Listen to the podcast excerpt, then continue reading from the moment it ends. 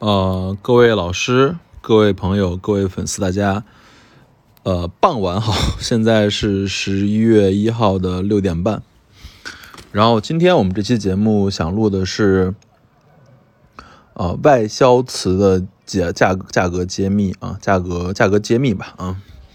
因为其实正好是昨天我参加了这个比利时的一场拍卖。然后应该算今年比利时档次最高的一场外销瓷的拍卖吧，嗯，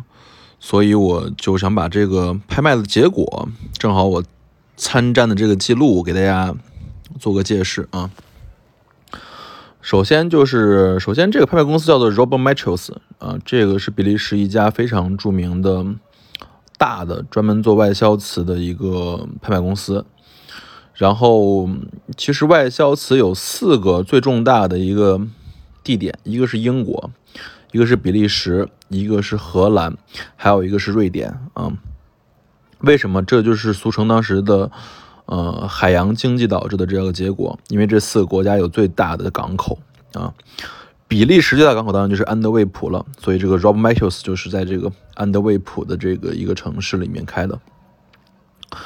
然后我们来讲一下，就是因为这场基本上全是外销瓷啊，而且有很多的朋友其实，在玩瓷器的时候就很喜欢玩外销瓷，然后对于外销瓷价格又不是很清楚啊。我今天正好用这场拍卖的这个价格和实录，然后我们来介绍一下你们比较喜欢的外销瓷品种的行价是多少。嗯，那我开始了。嗯，首先我想讲一下这个 Lot 二零五，Lot 二零五是一个四方的茶叶的瓶啊，或者叫四方瓶吧，啊，是康熙的《康熙人物西厢记》的那个四方瓶。这种康熙的青花四方瓶，然后四面都是满宫人物的，呃，青花的四方瓶。如果是一对儿的话，国内的价格大概是在，如果是有差不多三十二、三十三厘米的话，国内大价格大概就是二十万左右，二十万左右，啊，单个如果卖就是七八万一个啊。然后昨天这对瓶子在比利时的拍卖价格是两万六千欧，换算其人民币是二十万，啊，加上佣金的百分之三十，差不多是二十六万。所以基本上看起来，国内国外价格区区别不大，甚至国外比国内还略高一些。嗯，再讲 Lot 二零六，Lot 二零六其实是国内常见的一种，就是四十四厘米这样子的一个康熙五彩啊，然后应该也是《西厢记》的人物的大的五彩将军罐一对儿。这种超级巨大的康熙五彩高将军罐，如果在国内单个卖的话，全品在十五万到二十万左右吧。虽然这一对的落锤价格是差不多等于八万五千欧元，等于人民币差不多是六十六万啊，加上佣金的三十，大概等于人民币差不多七十五万。所以这个国内的价格确实比国外现在便宜啊。这一对将军罐昨天买的，其实价格非常非常贵啊。然后我们再讲啊，Lot 二零七啊，我想把二的 Lot 二零七，然后重点的讲一下吧啊，就是其实，在康熙这个品种青花品种里面，其实有大量的这种直口碗。然后我先讲一下这个直口碗的价格的这个说明啊，任何一个题材里面，现在在我们行家看来最重要的题材叫做题诗文啊。题诗文的题材应该是最贵的，就是在这个碗或者说题材里面包括了诗文啊，这个是最贵的。第二就是纪年，纪就就有如果有纪年相关的话也是非常非常贵。然后第三、第四、第五大概就是人物龙凤纹啊，这些东西基本上就属于这个档次到中流了，就是人物纹和和这个龙凤纹。最次的纹就是。外销纹饰、花草外销纹饰，就比如说锦鸡牡丹呀，然后郁金香啊什么的，这纹饰就属于最差的。昨天这个二零七是差个十九点五厘米的直口大碗，青花的，也是外内外都是有纹饰的。外壁的纹饰是人物，竹林七贤，内壁有人物，内壁是花草，最后的落锤价达到了一万九千欧，人民币十五万。但是它的是款是大清康年制款，所以这个本年款提升了它这个价格。如果正常，如果只有成画款的话，这个价格也不会到这么变态的情况。所以昨天这个拍的非常好，但是这场这个价格就给大家有个感觉，就是如果有一个十七、十九、二十厘米的一个大碗康熙的直口的，然后是人物画纹、人物画片的，而且是提康熙款的话。在国内卖个十万二十万是很正常的事情啊，十万二十万，这个价格肯定比你想中高贵很多，但是你千万要相信我，这就是正常的东西的价格，嗯。然后我们继续往下讲啊，继续往下讲啊。Lot 二幺四啊，Lot 二幺四，二 Lot 二幺四是我出出价的一件东西啊，这个东西起起拍是七千欧，然后。我出了第一口七千欧，七千五百欧是我出的，但是最后的落锤是一万欧，呃一万欧。先讲下这个盘子吧，这个盘子其实是康熙的盘子里面有几种盘子最贵啊。第一个品种最贵的盘子是青花釉里红，青花釉里红的盘子基本上可以称之为康熙盘子里面最贵的。如果康熙盘子里面一旦出现青花釉里红，而且这个釉釉里红的红面积不小。那么这个盘子价格不会便宜。第二个盘子釉下三彩，我见过一只特别好看的釉下三彩的盘子，就是康熙三彩，包括青花釉里红和那个冬青釉，这两种就是是比青花更贵的品种啊，大家相信我。然后这个盘子是三十五厘米，然后通身画的是呃年年有余纹，画了大概差不多。呃，七种鱼加上螃蟹和虾这种的海藻纹，最后的价格达到了一万欧，换算人民币等于七万八千元，加上佣金的百分之三十，大概等于十万元。这个盘子十万元，嗯，十万元。好，Lot 二幺七啊，Lot 二幺七，Lot 二幺七是一只笔筒啊，是一只笔筒，是青花釉里铜的笔筒。是落锤是五点八万欧，买家是上海著名的康熙的云剑清出的玩家，嗯，五万八千欧等于人民币差不多四十五万人民币啊，四十五万人民币全品啊，高度只有差不多十六点五厘米左右，嗯，加上佣金差不多等于是人民币六十万了啊，六十万，这这这就是康熙青花釉里红笔筒的价格啊，正价正价就是一手价格，然后我讲一下这个。嗯，康熙青花的画法啊，我们大概知道，就是康熙青花大概有三种画法。早期基本上是所谓的披麻皴，到了中期鼎盛期是斧劈皴，到了晚期其实这个皴法就慢慢往雍正的这种柔弱的这种直条直线条的这种皴法在过渡。所以康熙最贵的依然是早期的披麻皴啊，披麻皴这支笔筒就是披麻皴的康熙。青花釉里红的笔筒，然后底款是空气啊，没有底款的。最后价格是落锤四十五万，押佣金是六十万元啊，六十万元，是不是大家觉得很贵啊？这就是康熙的价格啊，康熙的价格。然后讲了这些比较贵的品种之后，我们讲一些稍微就是大家经常碰到的品种，经常碰到的品种啊。我举几个例子啊。如果大家经常在玩国内的外销瓷，就看到了很多类似于明末清初的这种这种第一个器型，叫做葫芦瓶啊。我们见过很多，在国内见过很多这种大概等于二十三厘米到二十五厘米这种的葫芦瓶，然后大概就是会说是明末清初，有人说崇祯，有人说顺治，有人说康熙，这都不重要啊，不重要，就明末清初的这个时候的葫芦瓶。这种价格的行价多少？我报几个价格，大家理解。其实几种，但东西差不多。Lot 二六七的落锤是四千六港币，四千六四千六欧元，大等于人民币三万五千元。加佣金的话，差不多是四万三千元。嗯。然后，Lot 二七六的落锤是两千四欧元，Lot 二七七的落锤是四千六欧啊，四千六百欧。所以综合看来，这种三二十五厘米左右的。呃，明末清初的葫芦瓶，然后通身满人物的画片的话，市场行价在四千欧元左右，等于人民币差不多，呃，四万人民币加上佣金等于是五万人民币左右一个啊，这是这是行价啊，非常非常行的行价啊，就是如果买就是这个价格。然后我们继续的往下讲啊，继续往下讲。基本上大家可以曾经，大家如果玩外瓷的另外一种常见器型叫做莲子罐啊，莲子罐就是一种细长的，然后通身是有人物，然后带盖儿的这样的一个器型，就是莲子罐的器型。明末清初的器型的话，大概行价是多少？Lot 二八五的行价是两千欧，Lot 二八六的行价是两千欧，所以基本上大家看到就是在普通纹饰下，在普通纹饰下，这类的康熙清就是明末清初康熙的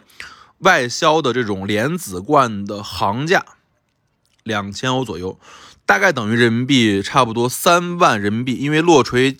换算成人民币的话，等于说是一万五，加上佣金的六千，等于是两万一、两万二。这就是国内如果你要买的这东西需要付出的价格啊。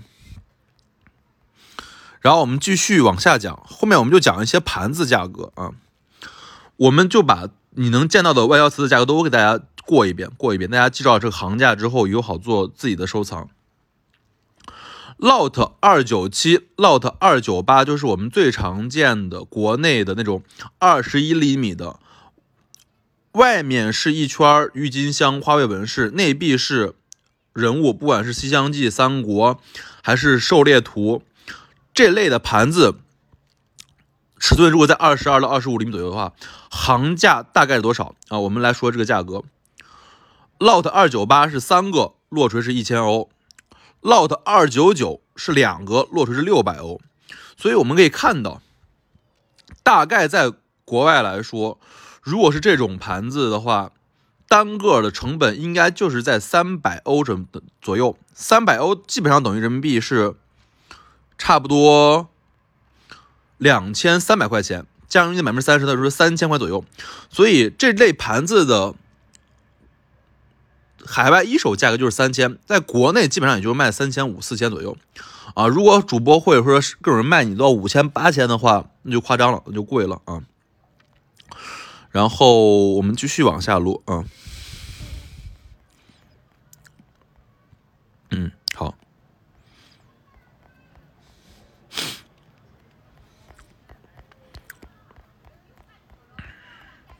大家稍等一下，我在看我昨天的呃记录哈。讲完了这个所谓的就是葫芦瓶，然后包括碗盘，包括。莲子罐，我们讲几个比较贵的器型，比较贵的器型啊，就经常有客户在问我，或者粉丝问我说，呃，一个康熙的四十五厘米的棒槌瓶值多少钱人民币啊？棒槌瓶，首先我说一下这个这个特征啊，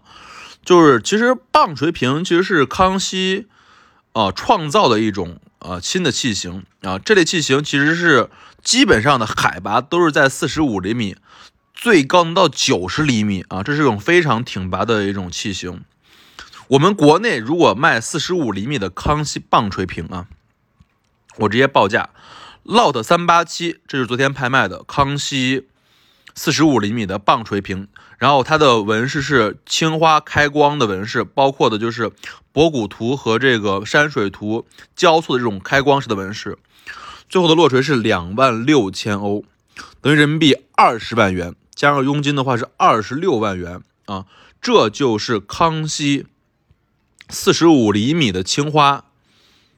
棒槌瓶的实价，全品的实价二十五万人民币左右。在国内，如果客观的说，基本上低于这个价格的话，也都是问题很大。就是基本上四十五厘米的康熙青花棒槌瓶的价格不会低于二十万，甚至说不会低于十五万啊，这是一个。比较正常的价格，然后我们再讲第二个价格，第二个价格啊，我们经常给别人讲叫凤尾尊啊，凤尾尊，这也是一种常见的外销康熙外销的题材的的的风格的东西啊。Lot 三八九，这就是一个标准的康熙的青花的凤尾尊，但它的口沿有磨损啊，口沿有个掉粘，最后落锤是一万四千欧，一万四千欧等于人民币差不多十一万块钱，加上运是十五万人民币，所以可以考虑到在掉粘情况下，等于说是不是十五万的话，那么基本上全品也是在十五到二十万之间了啊，这是一个康熙四十五厘米的凤尾尊价格，所以大家可以知道。基本上，凤尾尊、将军冠、嗯，棒槌瓶在四十五厘米之后的青花，然后虎皮村的青花画法的这种大大立件的价格，在国外都是在十五万人民币以上，呃，十五万人民币以上啊。后面我们会有个会有个总结啊，然后我们继续往下看啊。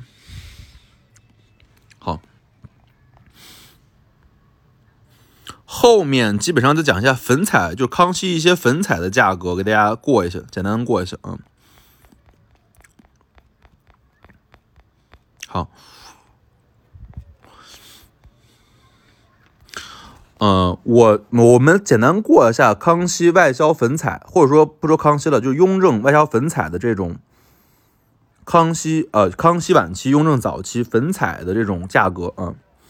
Lot 四四四。三对杯碟啊，大家经常在国内市场能看到这种杯碟的套装，一个杯子，一个碟子，然后是雍正粉彩的，这种价格是多少呢？Lot 四四四落锤价一千欧，它是三对儿，所以基本上等于说是三套，等于一套的价格是三百欧左右。啊，最后我们说一下这个外销瓷器里面经常碰到的壶啊。我们看一下，Lot 三百和三百零一啊，这两家就是康熙比较标准的康熙的青花的壶啊。其中 Lot 三百是啊常规的壶，然后上面是博古纹，落锤是一千三百欧，等于人民币差不多一万块钱，加运等于一万三。然后 Lot 三零一是这种开光的这种连瓣纹的壶，稍微贵一些，两千六百欧，两千六百欧。基本上等于说，康熙的壶的均价在一千五百欧左右啊，人民币大概在一万五千元左右是国内的行价，嗯。然后我们最后把这个今天我们过的所有的这个康熙外销青花的，包括粉彩、包括五彩的一些常见的品种的行价给大家捋一下，给大家捋一下，嗯。先从最贵的开始说啊，康熙这个。外销瓷里面最贵的花菇、凤尾尊、笔筒、将军罐、观音尊啊这类东西中，其中四十五厘米的，比如说观音尊、花菇、笔筒啊，花那个观音瓶和凤尾尊的话，基本上一到四十五厘米，市场价就在十五万人民币左右啊。国内如果要卖低于这个价格的话，其实都可以考虑说有问题啊，有问题。然后，第二就是碗盘碟这类东西的话，其实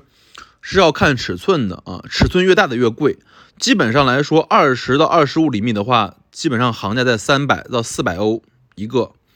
一旦到了三十厘米以上，就是翻倍的涨，三十厘米就是六百欧，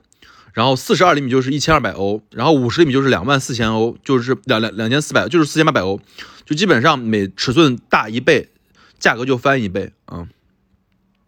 然后第三就是我们常见的这种葫芦瓶啊、小壶啊这类价格的话，基本上葫芦瓶的行价是在两一一一千五到两千欧左右，然后壶大概也是在一千五到两千欧左右。所以今天基本上就把大家的所有关于这个康熙的这种瓷器外销瓷器的价格给大家捋了一遍啊。在这类康熙的瓷器里面，基本上大家记住一个道理，就是说，首先先看尺寸啊，尺寸越大的越贵。第二就是要看底款，康熙本年款比成化款比其他阶多款是要贵的，当然小于，当然比那些唐品款要便宜。然后第三就是说品种里面青花釉里红最贵，釉下三彩其次，青花或者粉彩五彩最后。大家把这个规律都稍微掌握之后，会对大家后面收藏康熙瓷器啊有一定理解，好吧？物件开门不解释，纯天堂藏瓷。